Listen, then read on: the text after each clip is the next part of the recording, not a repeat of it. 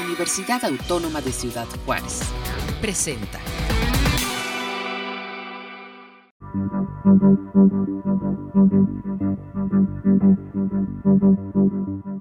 La Tierra es un lugar más bello para nuestros ojos que cualquiera que conozcamos. Pero esa belleza ha sido esculpida por el cambio. El cambio suave, casi imperceptible. Y el cambio repentino y violento. En el cosmos, no hay lugar que esté a salvo del cambio. Carl Sagan. Orbe. Reflexiones de nuestro entorno. Un programa de la Subdirección de Sustentabilidad Ambiental de la Universidad Autónoma de Ciudad Juárez.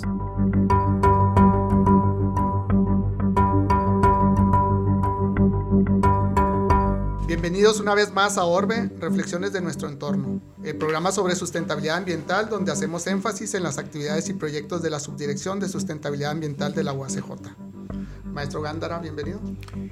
Gracias, Víctor. Eh, compañeros, deseo que se encuentren muy bien el día de hoy. Eh, Radio Escuchas también les deseo lo mismo. Bienvenidos a Orbe. Maestro Wo, bienvenido. Eh, muy buenos días, saludos y esperemos que el tema de esta emisión les parezca interesante. Aprovecho para presentarles al maestro en ciencias Oscar Núñez Ortega. Eh, muy amable, maestro, gracias por venir con nosotros. Quien estudió ingeniería eléctrica en el Instituto Tecnológico de Ciudad Juárez y posteriormente estudió una maestría en ciencias en ingeniería eléctrica en el Instituto Tecnológico de La Laguna así como una especialidad en energías renovables por la Universidad Politécnica de Cataluña en España. Uno de los proyectos en los que ha participado fue el de producción de electricidad con biogás, producido en el relleno sanitario de Ciudad Juárez. Ha trabajado como docente de educación superior en varias universidades en el norte de México y desde el 2012 como profesor investigador en la UACJ. Actualmente centra su investigación en los efectos que las energías renovables tienen en los sistemas eléctricos que operan bajo el modelo de mercado de energía. Muchas gracias por la invitación. Eh, es para mí un gusto poder acompañarlos aquí esta mañana y poder compartir algo de lo que he aprendido a lo largo de estos años y que de alguna manera este, sea una, una buena motivación para que la gente se interese en estos temas. Gracias a ti por estar con nosotros. Y bueno, pues eh, quiero hacerte una pregunta sobre el tema de hoy. Eh, si por favor nos explicas sobre lo que son las energías renovables. Bueno, eh, las energías renovables básicamente son fuentes de energía primaria que se encuentran dentro de ciclos que pudiéramos decir que teóricamente son eh, infinitos. Eh, ¿Por qué decimos teóricamente? Porque en el caso específico de la energía solar, bueno, pues el Sol tiene un periodo estimado de vida de 10 mil millones de años y nos encontramos alrededor de los 4.600 millones de años de vida. Entonces, pues el tiempo que resta es este, bastante considerable desde nuestra óptica como seres humanos. Entonces, podemos decir que las energías renovables son energías eh, pues infinitas, ¿verdad? Son, son energías que podemos utilizar por un largo periodo de tiempo. Sí, gracias. Muchas gracias, maestro Oscar. Más adelante seguiremos con el tema. Mientras continuamos con nuestro segmento Último Llamado para conocer las noticias ambientales de nuestro entorno.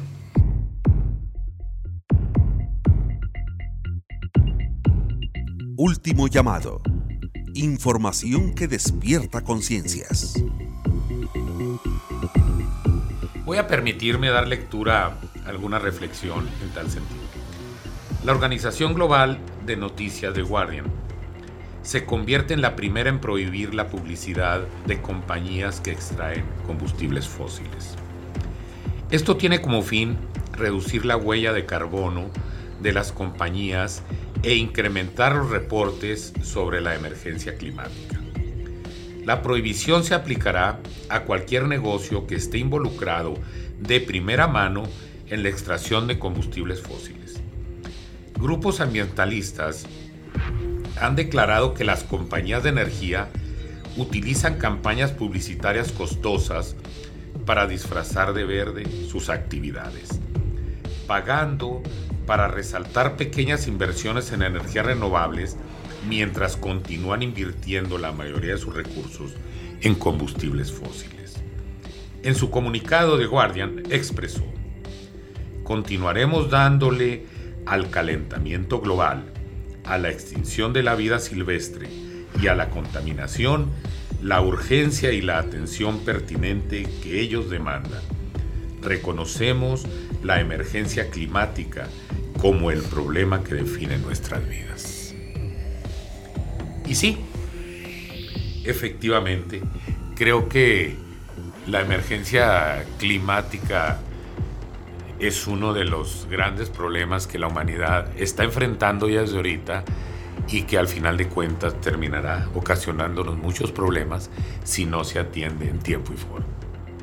Desde 1980 cada década ha sido más cálida que la anterior, confirmando que el cambio climático está en marcha, como observan los científicos. La noticia más preocupante es que la tendencia continuará debido a los niveles récord de gases de efecto invernadero presentes en la atmósfera, que ponen en peligro la vida en el planeta. Escuchemos este audio de la Organización de las Naciones Unidas. El año 2019 fue el segundo más cálido registrado tras 2016. Promediada, la temperatura global anual el año pasado fue de 1,1 grados centígrados más que el promedio entre 1850 y 1900, utilizado para representar las condiciones preindustriales. De esta forma, 2016 sigue siendo el año más cálido registrado debido a un evento de El Niño muy fuerte que provocó una subida de las temperaturas inusual y el cambio climático a largo plazo. Pero con 2019 se cierran tanto el quinquenio como la década más cálidos desde que se tienen registros. Desde 1980 cada década ha sido más cálida que la anterior, confirmando así que el cambio climático está en marcha, como observan los científicos. La noticia más preocupante que la tendencia continuará debido a los niveles récord de gases de efecto invernadero presentes en la atmósfera, poniendo en peligro la vida en el planeta. En el camino actual de las emisiones de dióxido de carbono, nos dirigimos hacia un aumento de la temperatura de 3 a 5 grados centígrados para finales de siglo, aseguró el secretario general de la Organización Meteorológica, Peter Talas. Y el año 2020 ha comenzado donde terminó 2019, con eventos climáticos de alto impacto. Por ejemplo, Australia tuvo el año pasado su año más caluroso y seco, preparando el escenario para los incendios forestales masivos que están siendo tan devastadores para las personas, las propiedades, la vida silvestre, los ecosistemas y el medio ambiente en aquel país. Antonio Lafuente, Naciones Unidas, en Nueva York. Tesla está dando un paso sin precedente al abrir todas sus patentes de autos eléctricos para su uso fuera de la compañía. Elon Musk comenta que no iniciará demandas legales en contra de quien quiera utilizar su tecnología para un buen fin. Además, Musk comenta que al principio estaban preocupados de que las grandes compañías copiaran su tecnología para utilizarla en la manufactura masiva. Sin embargo, la realidad es desafortunadamente lo opuesto. La proporción de autos eléctricos es muy pequeña, constituyendo solamente el 1% del total de las ventas de vehículos. Con esta acción, Elon Musk pretende que las grandes compañías puedan utilizar sus patentes de forma masiva para ayudar a combatir el cambio climático y hacer algo por el planeta.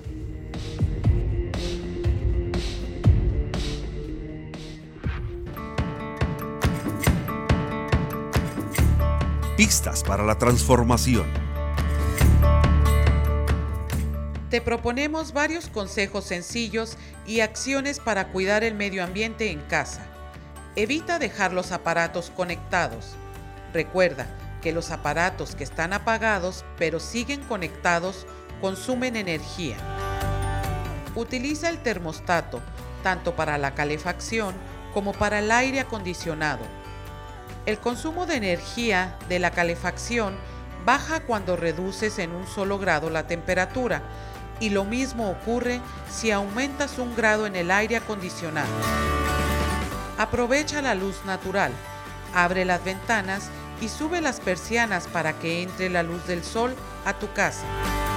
Con estas pequeñas acciones podemos ahorrar energía y cuidar los recursos naturales. Vamos a una pausa y regresamos con más sobre energías renovables. Después de la pausa, regresamos a Orbe, reflexiones de nuestro entorno.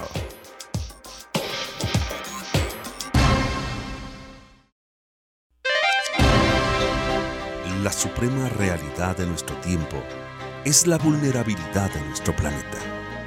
John F. Kennedy. Orbe, reflexiones de nuestro entorno. Continuamos.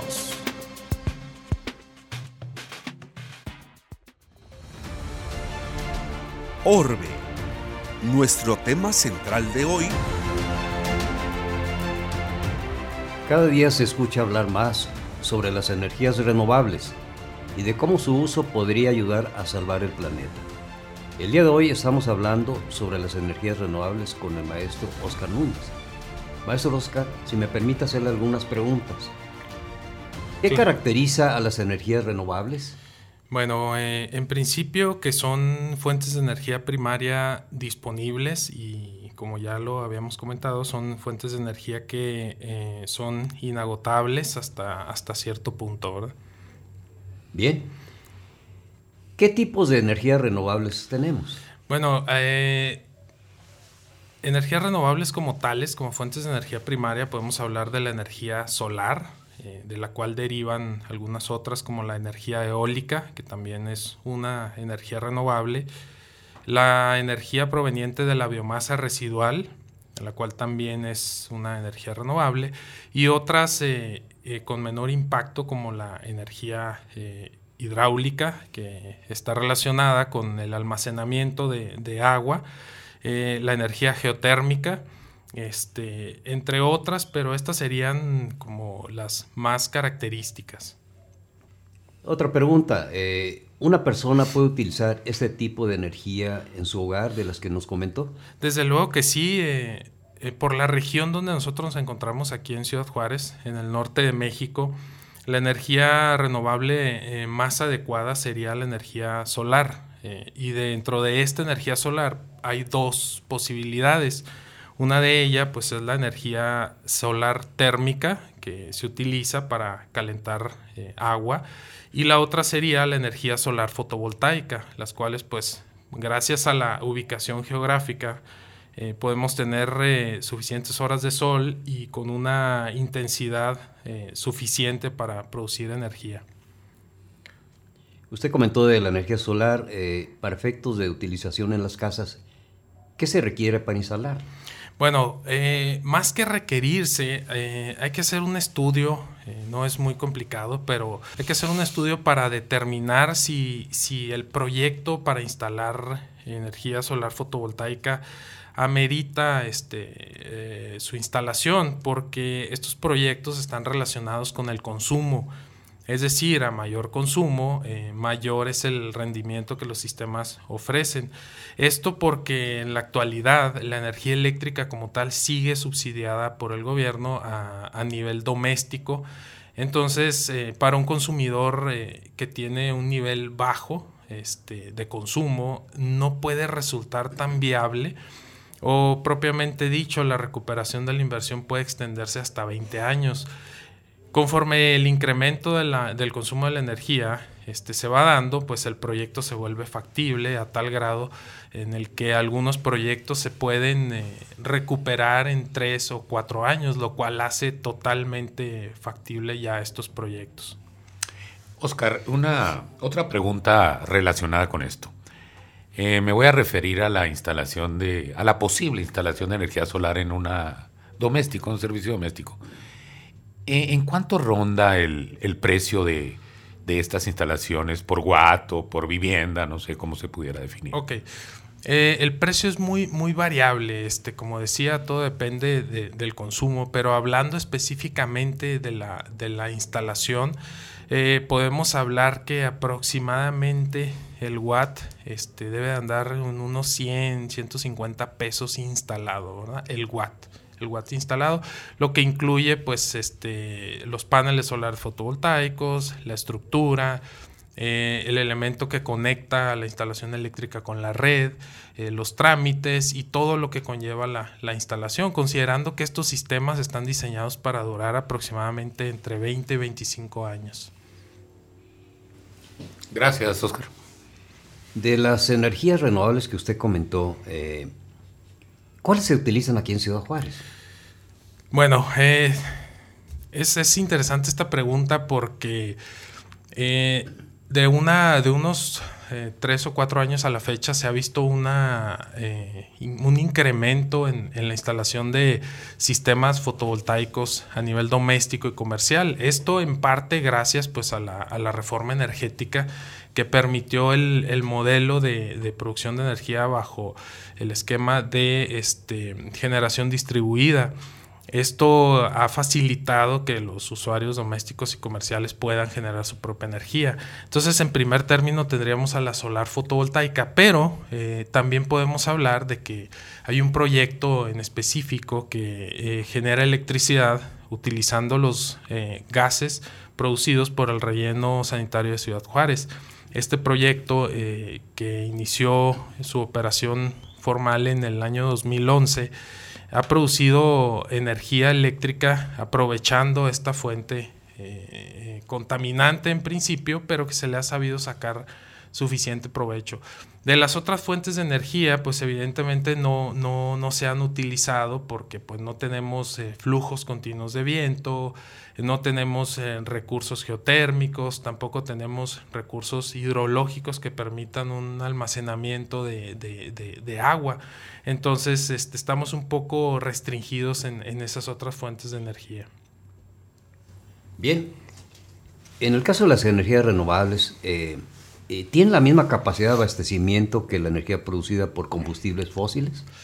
Bueno, teóricamente sí. ¿A qué me refiero con teóricamente? Bueno, pues que yo puedo instalar en teoría cualquier sistema renovable y me pudiera dar la capacidad que requiere un, sistema que utiliza energía convencional. El problema está en la demanda que tenemos de, energía. Eh, consultando unas fuentes, me encontré que a nivel mundial, eh, la dependencia de combustibles fósiles ronda el 68% contra un 32% de las energías renovables y alternas. En México particularmente, de acuerdo a datos de la Comisión Reguladora de Energía, nos encontramos en que dependemos de un 82% de fuentes de energía eh, producidas por combustibles fósiles contra un 18% de energías renovables o alternas. Aquí la situación eh, radica en lo siguiente. Vamos a situarnos en el caso de Ciudad Juárez. Ciudad Juárez tiene una demanda aproximada de mil megawatts de energía. Este, si nosotros quisiéramos suministrar toda la energía que Juárez demanda con, con energía fotovoltaica, requeriríamos aproximadamente 1.700 hectáreas de espacio para, instalar los paneles solares.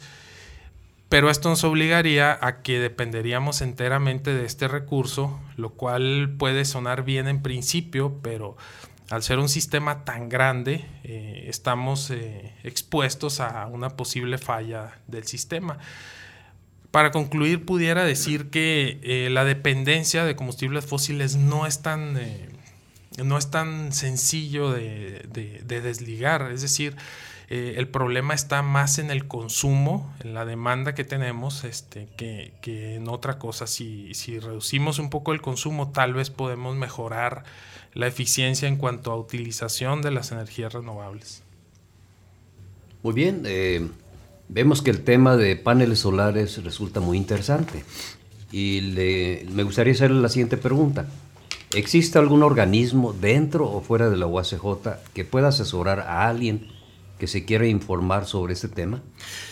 Bueno, eh, dentro de la UACJ, eh, el Instituto de Ingeniería y Tecnología, particularmente en el Departamento de Ingeniería Eléctrica y Computación, nosotros tenemos la carrera de Ingeniería Eléctrica y se pueden acercar con nosotros eh, ahí a la coordinación para este, recibir algún tipo de asesoría este, o también pueden acercarse al Colegio de Ingenieros Mecánicos, Eléctricos y Ramas Afines del Estado de Chihuahua en el que se encuentran bastantes expertos en el, en el tema, en cualquiera de los dos lugares, en el colegio o en la universidad. Eh, hay gente muy capaz, muy preparada, que puede asesorar al que esté interesado en este tema. Muy bien, maestro. Esta sería una pregunta para el maestro Gándara. ¿Qué proyectos o programas se tienen en la Subdirección de Sustentabilidad Ambiental de la UACJ sobre energías renovables? Bien, eh, hemos trabajado algunos proyectos en tal sentido. Tenemos, por ejemplo, ahorita un proyecto eh, ya ejecutivo eh, en el que se plantea abastecer parte de la energía consumida por, por el ICSA por medio de energía fotovoltaica. Hemos trabajado algunos proyectos de también de energía solar en el área de la alberca y estamos avanzando con mm, un proyecto en el Instituto de Ingeniería.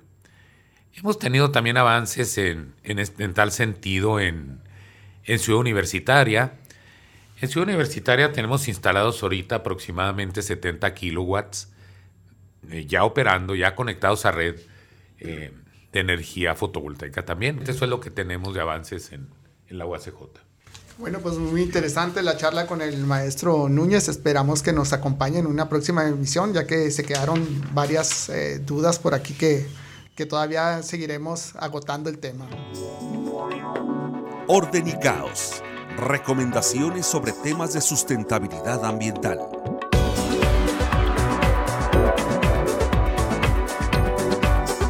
Esta ocasión les recomendamos el libro Escritos Ambientalistas, una mirada desde el desierto de los autores Rodolfo Rincones Delgado y Sandra Bustillos. El contenido de este libro se divide en cuatro grandes áreas. La primera, a modo de discusión, son las categorías de análisis del medio ambiente y tiene la pretensión de establecer algunos elementos teóricos que proporcionen asideros conceptuales que promueven el conocimiento y su debate. La segunda parte de este libro es Territorio y Medio Ambiente. Comprende dos documentos, uno que plantea el abordaje desde lo ambiental en la franja fronteriza México-Estados Unidos y el otro focaliza el estudio en el ámbito de lo local, en el Valle de Juárez en este caso. La tercera sección, Estudios de Caso, ofrece dos reportajes de investigación en los que se presentan dos proyectos conducidos en Ciudad Juárez, de 2006 al 2009 son astutos encontrados en campo respecto a los factores que inciden en la educación ambiental, así como en las percepciones sobre el medio ambiente en la región Ciudad Juárez. Este libro es de la editorial UACJ y lo pueden encontrar en la librería universitaria en el Centro Cultural de las Fronteras. Bien, me voy a permitir dar lectura a una frase de Denise Weaver. Prácticamente todos nuestros problemas medioambientales se pueden reducir a nuestra adicción a los combustibles fósiles, primariamente al petróleo. Nada más eh, certero que esto considero yo porque eh, todo el impacto en el cambio climático se deriva de, de dióxido de carbono precisamente a la atmósfera por la quema de combustibles fósiles y, para colmo de males también, todo el plástico que contamina está hecho de petróleo. Por eso considero que nada más cierto que esta frase. Bueno, pues muchas gracias por acompañarnos. Muchas gracias, maestro Oscar, por acompañarnos. Esperemos que en una próxima emisión nos pueda acompañar.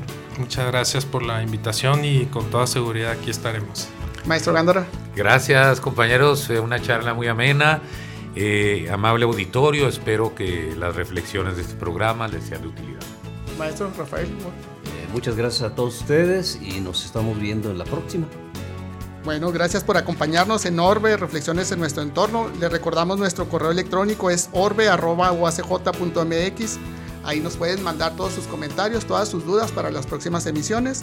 Les esperamos la próxima semana en esta estación y a través de UACJ Radio. Gracias.